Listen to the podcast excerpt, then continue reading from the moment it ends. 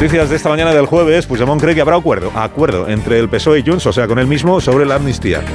Según el país, PSOE y Junts han acercado posturas y ni ellos ni sus socios quieren estirar la negociación que tiene como fecha límite el 7 de marzo. Según la información del periódico, sin embargo, exploran la viabilidad legal de otra prórroga. Pues Demont dijo ayer que él espera que haya acuerdo sin desvelar en qué punto está la negociación.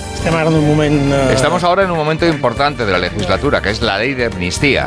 Nos concentramos en esto y esperamos que por fin haya un acuerdo, pero no puedo decir nada más, ni optimismo ni pesimismo. Nosotros nos movemos siempre por el realismo. Pessimisme. Sempre ens hem mogut pel realisme nosaltres. Las organizaciones agrarias ven progresos en la negociación con el gobierno, pero no descartan nuevas protestas. Ayer se reunieron durante tres horas representantes de COA, Gasaja y UPA con el ministro Luis Planas, pero no hubo acuerdo. El gobierno ofrece ayudas fiscales y simplificación de la PAC.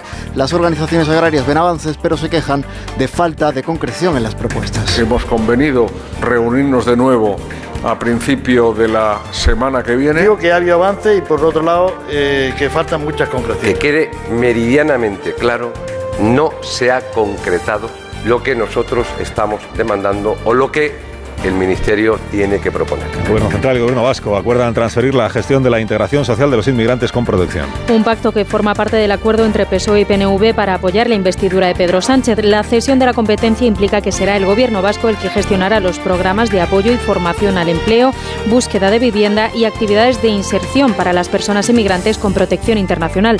No afecta a los procesos de asilo.